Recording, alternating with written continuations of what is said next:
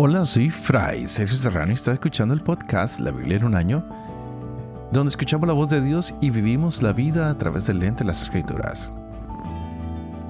El podcast de la Biblia es presentado por Ascension. Usando la cronología de la Biblia de Great Adventure, leeremos desde Génesis hasta Apocalipsis, descubriendo cómo se desarrolló la historia de salvación y cómo encajamos en esa historia hoy. ¡Wow! Definitivamente el tiempo volando, llegamos al día 266, estamos en cuenta regresiva de 100 a 0 porque tendremos 365 días. Ayer era el día 265 y es el día 266, así que cuenta regresiva y vamos terminando con el Evangelio de Mateo, un Evangelio bastante rico que se nos ha regalado en este tiempo mesiánico, que es un pequeño descanso entre tantas lecturas del Antiguo Testamento. Y lo decía al principio, que nos muestran cómo Jesús llena las expectativas de lo que es el Mesías para los judíos. Algunos lo logran entender, para otros es totalmente repudiable el hecho de que él pueda llegar a ser el Mesías. Vimos que muchas, pero muchas citas del Antiguo Testamento son dadas en este Evangelio de Mateo, donde lo único que se busca es probar que Jesús cumple todo lo que se ha predicho en el Antiguo Testamento.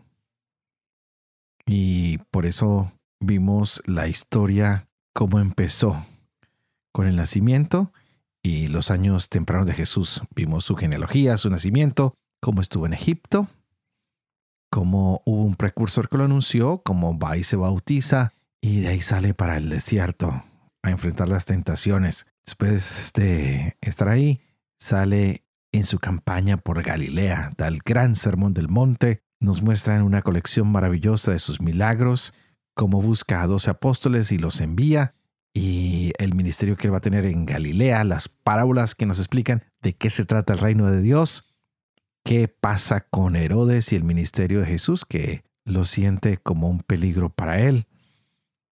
Ya un Jesús que tiene que irse a la Galilea y pasar por muchos momentos agradables y otros un poco difíciles, porque empieza a anunciar su muerte, a hablar del el impuesto del templo, nos habla de la vida en el reino que él viene a traer y nos da unas enseñanzas de la vida diaria acerca del divorcio, acerca de que debemos ser como niños, lo mucho que nos pesan las riquezas, cómo debemos ser trabajadores para este reino y ayer leíamos un poco sobre la pasión, las controversias con estos líderes, un Jesús que ha sido ungido, arrestado, puesto a muerte y es así como llegamos hoy a esa parte para terminar este Evangelio, donde veremos la pasión, muerte y resurrección de Jesús y después la gran comisión. Así que preparémonos porque llegamos al final de este Evangelio que es maravilloso. Tendremos el capítulo 27 y 28 y de Proverbios leeremos capítulo 19, versos 25 al 29. Este es el día 266. Empecemos. Mateo capítulo 27. Llegada la mañana, todos los sumos sacerdotes y los ancianos del pueblo celebraron consejo contra Jesús para darle muerte. Y después de atarle, le llevaron y le entregaron al procurador Pilato. Entonces Judas, el que le entregó viendo que había sido condenado, fue acosado por el remordimiento y devolvió las 30 monedas de plata a los sumos sacerdotes y a los ancianos, diciendo, pequé entregando sangre inocente. Ellos dijeron, a nosotros, Tú verás. Él tiró las monedas en el santuario, después se retiró y fue y se ahorcó. Los sumos sacerdotes recogieron las monedas y dijeron, no es lícito echarlas en el tesoro de las ofrendas, porque son precio de sangre. Y después de deliberar, compraron con ellas el campo del alfarero como lugar de sepultura para los forasteros. Por esta razón, ese campo se llamó campo de sangre hasta hoy. Entonces se cumplió lo dicho por el profeta Jeremías. Y tomaron las treinta monedas de plata, cantidad en que fue apreciado aquel a quien pusieron precio alguno, hijos de Israel, y las dieron por el campo del alfarero, según lo que me ordenó el Señor. Jesús compareció ante el procurador y el procurador le preguntó, ¿Eres tú el rey de los judíos? Respondió Jesús, tú lo dices. Y mientras los sumos sacerdotes y los ancianos le acusaban, no respondió nada. Entonces le dice Pilato, ¿no oyes de cuántas cosas te acusan? Pero él a nada respondió, de suerte que el procurador estaba muy sorprendido. Cada fiesta, el procurador solía conceder al pueblo la libertad de un preso el que quisieran. Tenían entonces un preso famoso llamado Barrabás. Y cuando ellos estaban reunidos, les dijo Pilato, ¿A quién quieren que les suelte? ¿A Barrabás o a Jesús, el llamado Cristo? Pues sabía que le habían entregado por envidia. Mientras él estaba sentado en el tribunal, le mandó a decir su mujer, no te metas con ese justo, porque hoy he sufrido mucho en sueños por su causa. Pero los sumos sacerdotes y los ancianos persuadieron a la gente para que pidiese la libertad de Barrabás y la muerte de Jesús. Y cuando el procurador les dijo, ¿a cuál de los dos quieren que le suelte? Respondieron, a Barrabás. Les dice Pilato, ¿Y qué voy a hacer con Jesús, el llamado Cristo? Dicen todos, sea crucificado. Pero, ¿qué mal ha hecho? preguntó Pilato. Mas ellos seguían gritando con más fuerza, sea crucificado. Entonces Pilato, viendo que nada adelantaba, sino que más bien se promovía tumulto, tomó agua y se lavó las manos delante de la gente diciendo, Inocente soy de la sangre de este justo. Ustedes verán. Y todo el pueblo respondió, Su sangre sobre nosotros y sobre nuestros hijos. Entonces les soltó a Barrabás y a Jesús después de azotarlo se lo entregó para que fuera crucificado. Entonces los soldados del procurador llevaron consigo a Jesús al pretorio y reunieron alrededor de él a toda la tropa. Lo desnudaron y le echaron encima un manto de púrpura. Y trenzando una corona de espinas, se la pusieron sobre su cabeza y en su mano derecha una caña. Y doblando la rodilla delante de él, le hacían burla diciendo, Salve, rey de los judíos. Y después de escupirle, cogieron la caña y le golpeaban en la cabeza. Cuando se hubieron burlado de él, le quitaron el manto, le pusieron sus ropas y lo llevaron a crucificarlo. Al salir, encontraron a un hombre de Sirene llamado Simón y le obligaron a llevar su cruz. Llegados a un lugar llamado Gólgota, esto es Calvario, le dieron a beber vino mezclado con hiel. Pero él Después de probarlo, no quiso beberlo. Una vez que le crucificaron, se repartieron sus vestidos echando a suertes. Y se quedaron sentados allí para custodiarle. Sobre su cabeza pusieron por escrito la causa de su condena. Este es Jesús, el rey de los judíos. Y al mismo tiempo que a él crucifican a dos salteadores, uno a la derecha y otro a la izquierda. Los que pasaban por allí le insultaban moviendo la cabeza y diciendo, Tú que destruyes el santuario y en tres días lo levantas, sálvate a ti mismo si eres hijo de Dios, y baja de la cruz. Igualmente los sumos sacerdotes, junto con los escribas y los ancianos, se burlaban de él diciendo, A otro salvó y asimismo no puede salvarse. Rey de Israel es, que baje ahora de la cruz y creeremos en él. Ha puesto su confianza en Dios, que le salve ahora si es que de verdad le quiere, ya que dijo, soy hijo de Dios. De la misma manera, le injuriaban también los salteadores crucificados con él. Desde el mediodía hubo oscuridad sobre toda la tierra hasta media tarde. Y alrededor de media tarde clamó Jesús con fuerte voz. Elí, Elí, lema sabactani. Esto es, Dios mío, Dios mío, ¿por qué me has abandonado? Al oírlo algunos de los que estaban allí decían, a Elías llama a este. Y enseguida uno de ellos fue corriendo a tomar una esponja, la empapó en vinagre y sujetándola a una caña le ofrecía de beber. Pero los otros dijeron, Deja, vamos a ver si viene Elías a salvarlo. Pero Jesús, dando de nuevo un fuerte grito, exhaló el espíritu. En esto, el velo del santuario se rasgó en dos, de arriba a abajo. Tembló la tierra y las rocas se partieron. Se abrieron los sepulcros y muchos cuerpos de santos difuntos resucitaron. Y saliendo los sepulcros después de la resurrección de él, entraron en la ciudad santa y se aparecieron a muchos. Por su parte, el centurión y los que con él estaban custodiando a Jesús, al ver el terremoto y lo que pasaba, se llenaron de miedo y dijeron, verdaderamente este era hijo de Dios.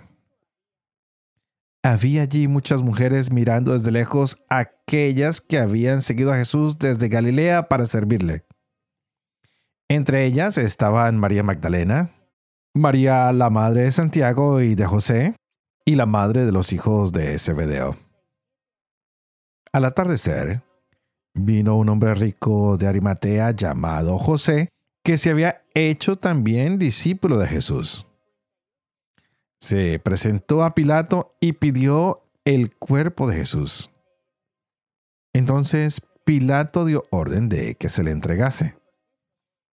José tomó el cuerpo, lo envolvió en una sábana limpia y lo puso en su sepulcro nuevo que había hecho excavar en la roca.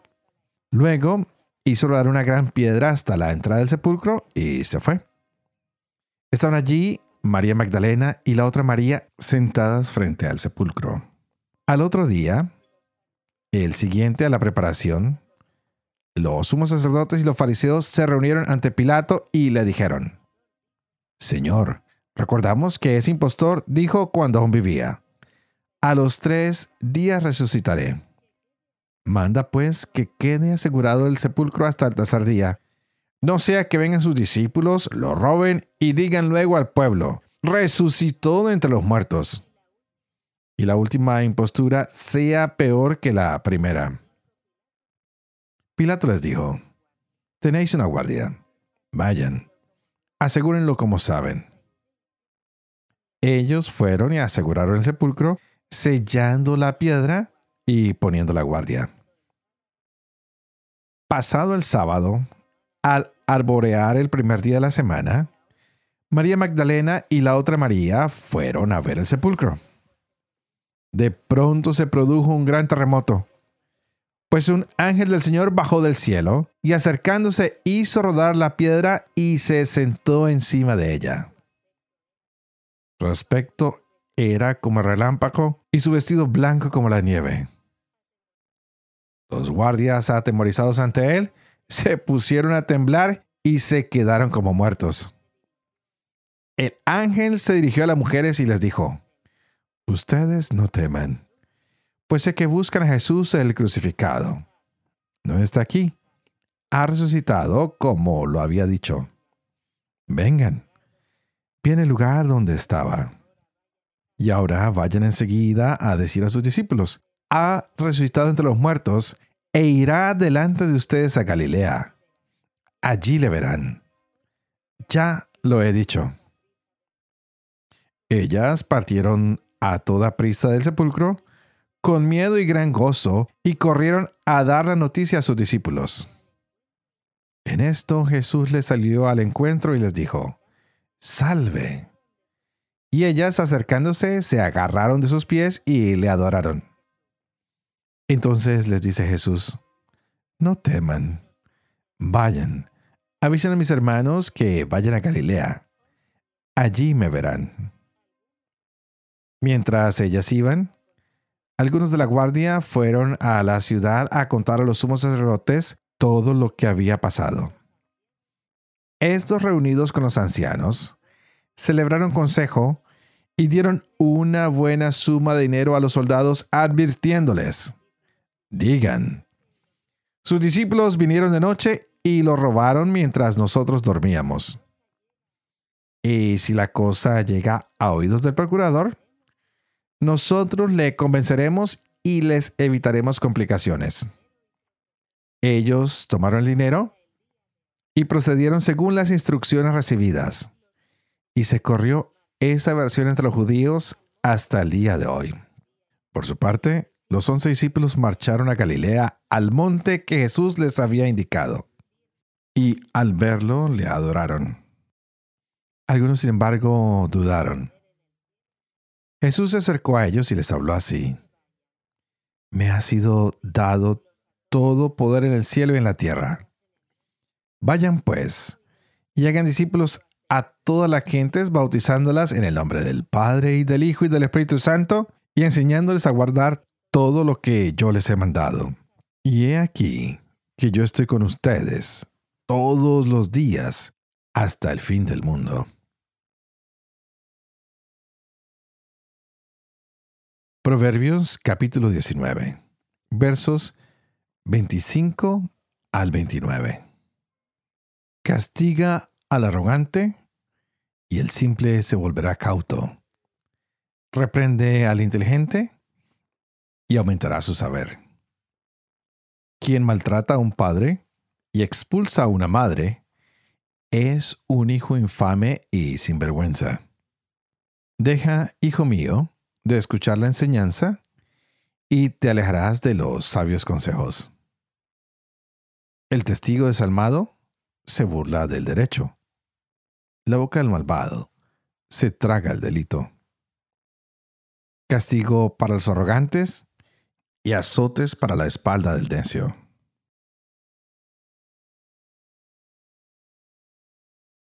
Padre de amor y misericordia, tú que haces elocuente la lengua de los niños, educa también la mía, e infunde en mis labios la gracia de tu bendición. Padre, Hijo y Espíritu Santo. Y a ti te invito para que juntos pidamos al Espíritu Santo que abra nuestras mentes y nuestro corazón para que podamos gozarnos de esta hermosa palabra que Dios nos ha regalado hoy para nuestras vidas. ¡Wow! ¿Y qué palabra la que nos toca? Hemos llegado al final del Evangelio de Mateo. Se pasó el tiempo volando, muy rápido. Hablábamos de que este es el primer libro del Nuevo Testamento y es como comienzan las buenas noticias que Jesús trae a los pecadores.